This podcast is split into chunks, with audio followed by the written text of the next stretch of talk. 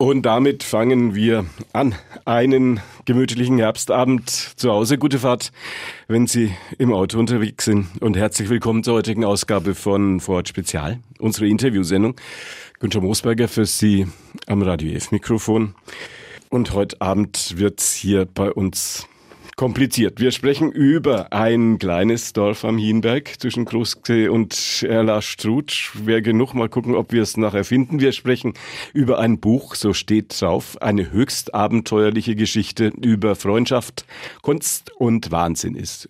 Wir sprechen über eine Band aus Fürth und wir sprechen über Bier und Zigaretten wird sich vielleicht auch nicht vermeiden lassen. Wenn Sie noch immer dabei sind und sagen, ja, vielleicht doch ganz interessant, dann tun wir das heute Abend im Radio F-Studio im Überfluss gleich mit zwei Gesprächspartnern. Lothar Kröschel und Matthias Egersdörfer sind bei mir. Einen schönen guten Abend, schön, dass Sie da sind. Grüß Gott, Herr Moosberger. Guten Tag, Herr Moosberger. Lange Vorrede. Sortieren wir es mal der Reihe nach. Sie haben zusammen ein Buch geschrieben. Das Lachen des Grünspechts heißt das. 250 Seiten dick. Können Sie in ein paar Sätzen sagen, um was es da geht? Schweigen. Es, es geht um äh, Männerfreundschaften, aus denen eine Band und ein Kulturverein entsteht. Und das Ganze verortet am Land draußen, also Dorf, Dorfsituation, eigentlich fast ungewöhnlich ähm, weil dort quasi diese ganzen kulturellen Themen und Dinge, die musischen Sachen, ähm, das Reden über Literatur und alles andere verortet werden. Wie lacht ein Grünspecht? Das musst du beantworten, Lothar. Der Grünspecht, der ist echt ein witziger Vogel, weil der hat so ein kicherndes, shakerndes Lachen. Also ich, ich versuche es jetzt einfach mal so So ja. in die Richtung. Und irgendwann ist es mir in den letzten Jahren aufgefallen, dass der Grünspecht da ist und und seitdem das Buch da ist, begleitet er mich eigentlich ständig. Wann immer Sie im Wald sind, meldet er sich. Nicht nur im Wald. Der Grünspecht mag Parklandschaften, ähm, wo er auch Bäume hat, wo er dann frei hinfliegen kann. Und den wird man sicherlich in Nürnberg auch hören und sehen können. Matthias Egersdörfer kennen die Radio E-Förder aus, aus dem Fernsehen, aus vielen Auftritten auf den großen und kleinen Bühnen. Lothar Kröschel ist ein Name, der vielleicht nicht so vielen vertraut ist. Was macht Lothar Kröschel, wenn er nicht zusammen mit Matthias Egersdörfer ein Buch schreibt? Dann spielt er mit Matthias Egersdorfer unter anderem in der Band Fast zu Fürth. Wir haben heute Abend auch noch ein bisschen drüber sprechen können. Und ansonsten bin ich momentan immer noch in Berlin beheimatet und betreibe in Berlin eine Kommunikationsagentur und beschäftige mich vor allem mit so Nachhaltigkeitsthemen und Stadtforschung und, ähm, und das macht mir nach wie vor Spaß. Kommen aber nach wie vor noch viel nach in die fränkische Heimat? Relativ viel, ja. Die, ihr Heimatort, da wo Sie zur Schule gegangen sind, in Anführungszeichen, ist der gleiche wie der beim Matthias Egersdörfer? Kommen Sie auch aus Lauf? Sagen wir mal so rum. Ich habe in Lauf das Gymnasium absolviert, in Lauf rechts der Pegnitz. Ich bin aber gebürtig und stammend aus Osternohe, ähm, neben dem oder an den Hängen des Hienbergs. Matthias Egersdörfer ist auf den Bühnen der Republik unterwegs, große Bühnen, renommierte Kabarettbühnen. Sie haben lange Jahre, bevor das Com eine Baustelle wurde, hatten wir den Eindruck, dass das schon wieder ein Jahrzehnt zurückliegt. Regelmäßig einmal im Monat eine Vorstellung im Com gemacht. Wird das jemals wieder möglich sein? Ich mache gerade ein wenig Pause. Die Show hieß ja Egersdorfer und Artverwandte. Wir sind dann irgendwann mal äh, nach Erlangen umgezogen und jetzt pausiert es, glaube ich, seit zwei Jahren. Muss man mal schauen, wie es kommt, sich entwickelt, ob der Saal noch so schön ist, wie ich ihn in Erinnerung habe. Das weiß ich gerade nicht. Steht zu befürchten, dass, er, dass das tot renoviert wird jetzt alles? Oh, ich habe keine Ahnung. Ich habe nur gehört, dass der Eingang verlegt wird. Das Zentralcafé hat jetzt, glaube ich, wieder offen, was ja schön ist, aber ich habe mich noch nicht reingewagt. Die Schwellenangst ist zu groß. Gehen wir wieder hinaus aufs Land. Der Kulturverein Winterstein steht im Zentrum Ihres Romans, den Sie gemeinsam geschrieben haben. Sehr persönlich und sehr humorvoll, sagen viele, die es gelesen haben, erzählt. Warum hat es Ihnen keine Ruhe gelassen, die Geschichte von Winterstein aufzuschreiben?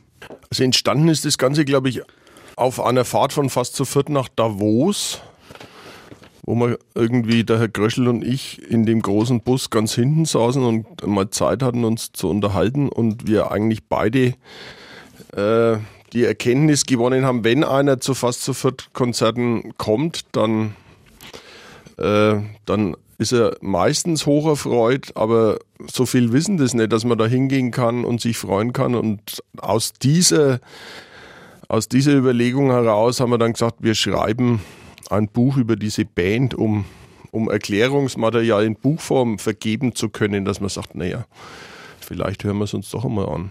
Kann man nach Davos mit dem Bus fahren? Wir sind mit dem Bus, mit dem privaten Bus dorthin gefahren, so uns entlang geschlängelt und die Fahrt hat wahnsinnig lang gedauert und dann hat dieses Dauern hat schon auch dazu beigetragen, dass wir uns darüber Gedanken gemacht haben, so nach dem Motto, was könnte man denn da machen? Ähm, und ich sage mal so, wie der Matthias schon sagt, es ist sowas wie ein, wie so, eine, so ein Begleitheft zu fast zu viert soll es eigentlich werden ähm, um, die, um diese wunderschöne Band und ihre irrsinnigen Geschichten, die sie auch erlebt hat, mal ein bisschen irgendwie auch zusammenzufassen und zu bündeln und vielleicht einen anderen Zugang zur Band zu schaffen. Fast zu viert, die Band hat immer noch Zulauf, immer noch gut gebucht.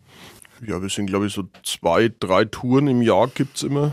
Was macht den Erfolg von Fast zu viert auf den Bühnen der Republik aus?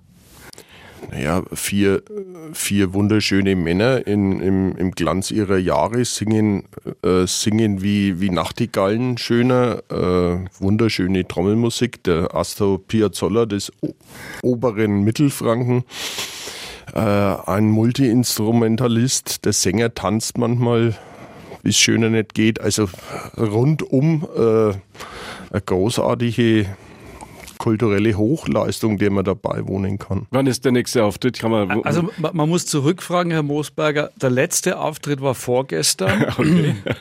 Wir haben gerade eine Tour gemacht, wir waren unter anderem in Augsburg, in Altdorf und in Erlangen. Und es war eine total glorreiche Tour und wir waren echt überrascht dass das so wunderbar funktioniert, auch mit dem Publikum und dass sie uns so oft irgendwie zu Zugaben herausgefordert haben. Für diejenigen unter den Radio-Fördern, die jetzt sich dann nicht wirklich vorstellen können, wie das klingt? Also das klingt, das klingt schon auch ein bisschen wie Popmusik, deutsch gesungen. Es hat natürlich Elemente auch aus dem, aus dem Jazz, aus dem Rock und ähm, auch aus der traditionellen Musik, die unter anderem dann auch irgendwie über das Akkordeon mit hineinfließt. In den Nürnberger Nachrichten stand einmal, dass es eine Mischung aus Nana Muskuri und einstürzenden Neubauten ist. Das fand ich eigentlich sehr passend. Klingt gut. Wir werden am Ende des Gesprächs nachher gegen 21 Uhr werden uns mal ein Stück anhören, damit auch die Radioführer ein bisschen eine Vorstellung haben, was sich hinter Fast zu viert verbirgt, diejenigen, die es nicht kennen. Warum Winterstein als Keimzelle, um mal die, vielleicht ein bisschen dieses pathetische Wort zu gebrauchen, als Keimzelle von Fast zu viert? Also das hat, das hat je nachdem, wer gekommen ist, hat er gesagt, das ist Hersbrucker Schweiz oder Fränkische Schweiz. Mhm. Das glaube ich ist ganz schwierig zu beurteilen, aber das ist eigentlich auch nicht so entscheidend. Wichtig war damals in den frühen 90er Jahren, dass wir eigentlich einen Ort gesucht haben, um zusammen zu wohnen und zusammen zu leben.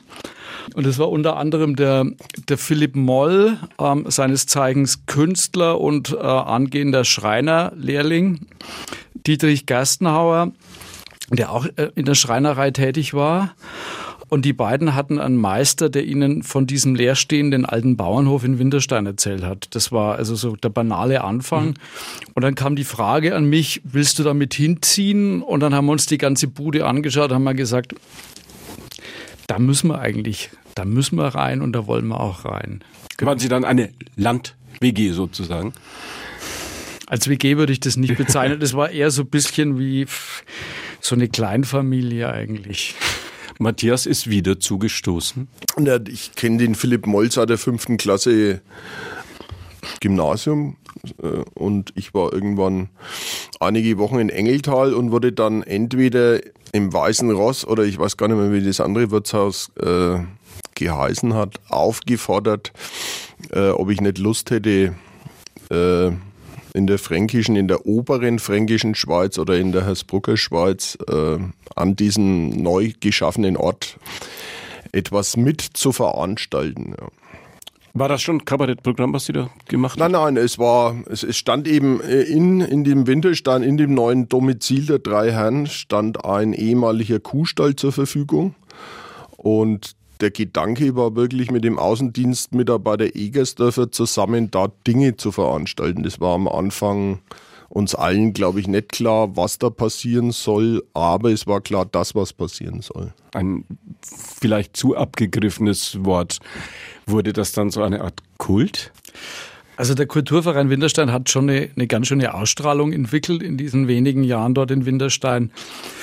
Ähm, und wenn wir dort Veranstaltungen gemacht haben, ähm, das war relativ häufig, so 15 bis 25 Mal im Jahr, da sind natürlich meistens auch eine Menge Leute gekommen und, und auch von ein bisschen weiter her mal. Ähm, als der große Malerfürst Angermann ausgestellt hat und es war alles so nass und schmutzig ums Haus rum, weil es so lang geregnet hat, kann ich mich noch an die Stöckler-Schuhe erinnern von irgendwelchen Ladies aus Frankfurt und Regensburg, die gekommen sind, um sich vielleicht irgendwie ein Bild vom Herrn Angermann zu kaufen und dann leicht überfordert waren. Aber Sie sind ein Meisterschüler von ihm? Ja, das stimmt. Ich habe bei ihm studiert. Mochte er Sie? Ja, er hat mich gefördert, er hat mir den Arsch gerettet, wie ich gerne immer sage. Äh, und es war eine großartige Zeit, bei ihm studieren zu dürfen. Haben Sie noch Kontakt zu ihm? Ja, ich fahre regelmäßig ihn besuchen oder er besucht mich. Wohnt auch auf dem Land zwischen Kirchen, Tumbach und Troschenreuth, genau, glaube ich. Ja. Kann man weit gucken. Wie weit kann man von Winterstein aus gucken? Von Winterstein kann man bis zum Moritzberg gucken zum Beispiel. Oh ja. Das ist super. Und dann sieht man im, im Sommer rechts dann eben Diepersdorf schimmern. Auch schön. Und wenn man sich ein bisschen anstrengt, sage ich dann immer zu meinen jungen, ähm, meinen jungen Mädels aus meiner Familie, dann könnt ihr da hinten die Alpen sehen. Also, das geht schon. Wie schreibt man zusammen ein Buch, ohne dass man danach auseinandergeht?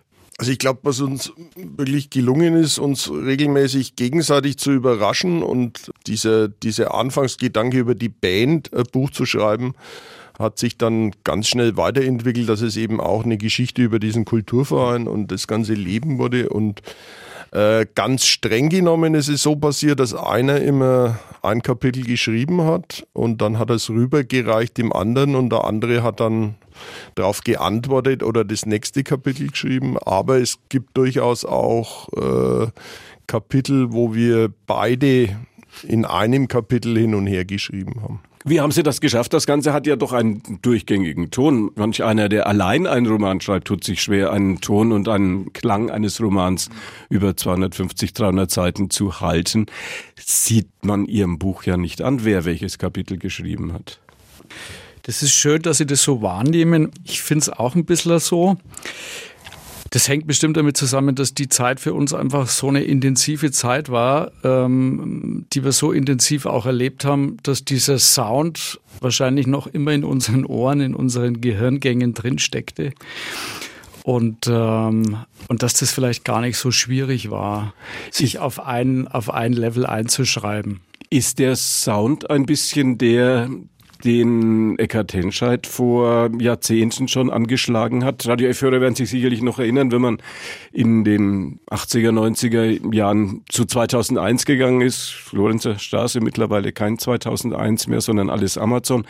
Lag da stapelweise die Trilogie des laufenden Schwachsinns Zwei Bände, glaube ich, die in Amberg spielen. Einer, gut, einer in der Großstadt in, in Frankfurt. Ist das auch Ihr Sound?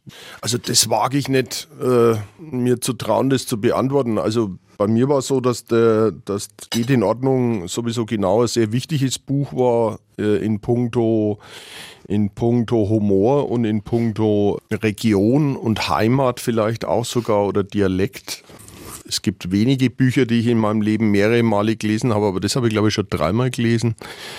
Aber ob wir, ob wir in diesem Tonfall tätig sind, das, das, das muss jemand anders beantworten, glaube ich. Also was es damals auf jeden Fall gab, es gab so eine, wie so eine eigene Sprache vor Ort.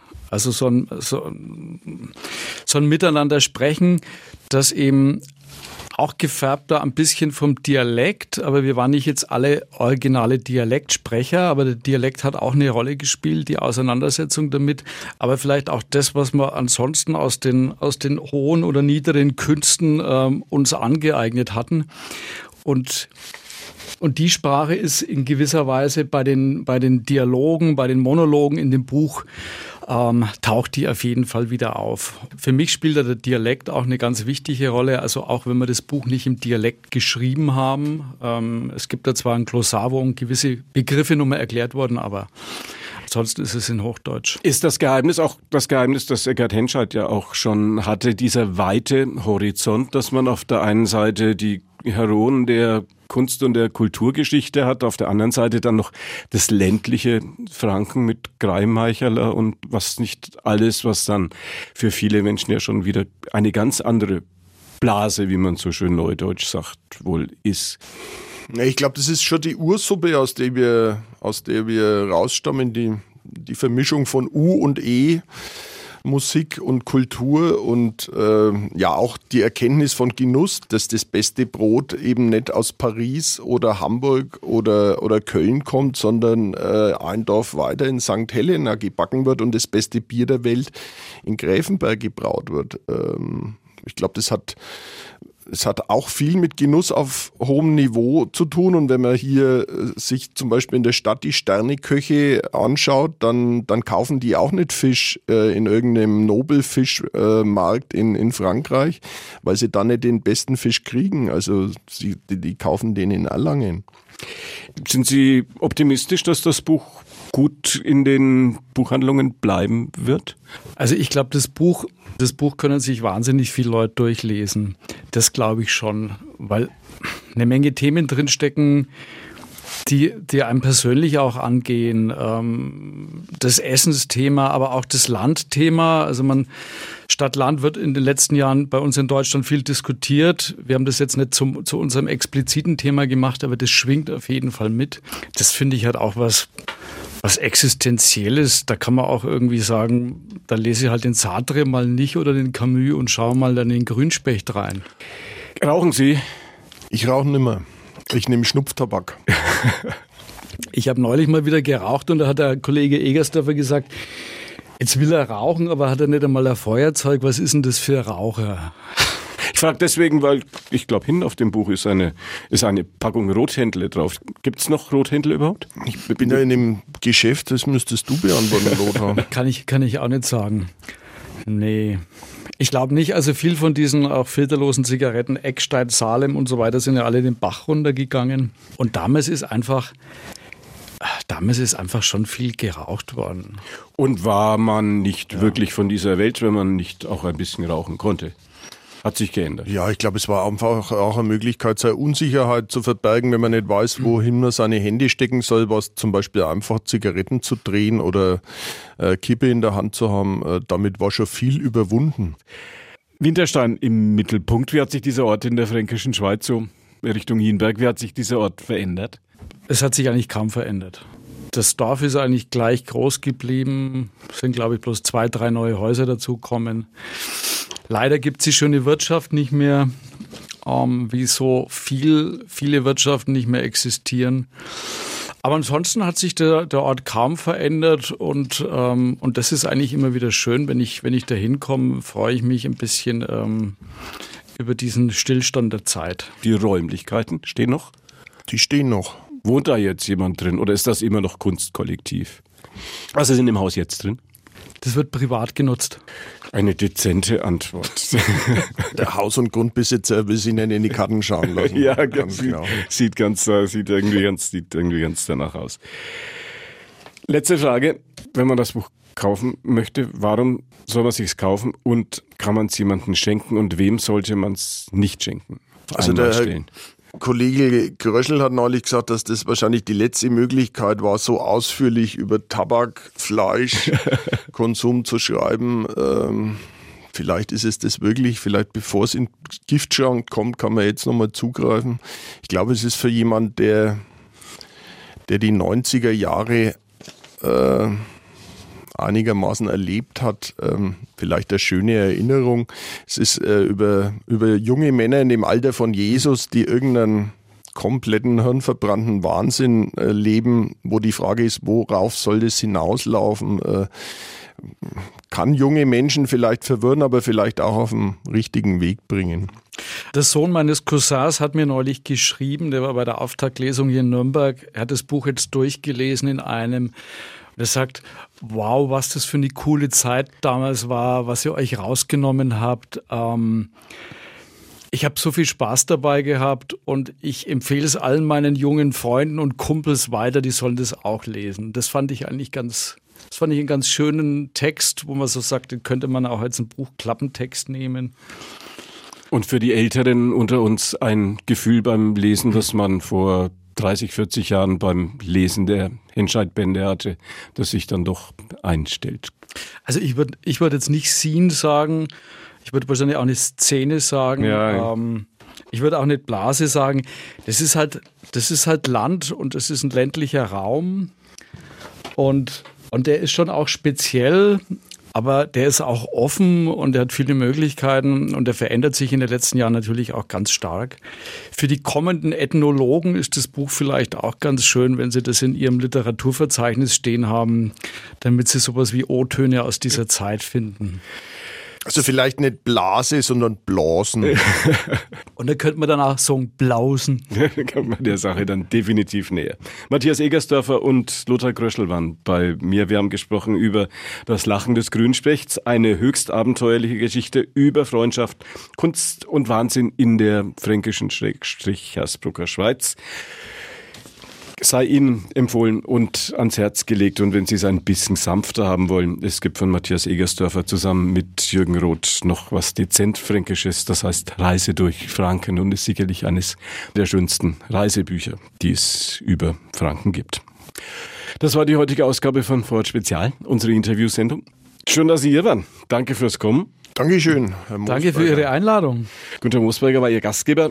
Sagt Ihnen, dass es bei uns jetzt ja doch zügig den 21 Uhr Nachrichten entgegengeht. Wenn Sie erst ein bisschen später dazugekommen sind und das Ganze nochmal in Ruhe nachhören möchten, ab 21 Uhr gibt's das als Podcast auf unserer Plattform podio.de, Wort Spezial. Und da steht's dann lang und länger. Ihnen danke fürs Zuhören und noch einen gemütlichen Abend in der Großstadt und natürlich auch draußen am Land. Die heutige Episode wurde präsentiert von Obst Kraus. Ihr wünscht euch leckeres, frisches Obst an eurem Arbeitsplatz? Obst Kraus liefert in Nürnberg, Fürth und Erlangen. Obst-Kraus.de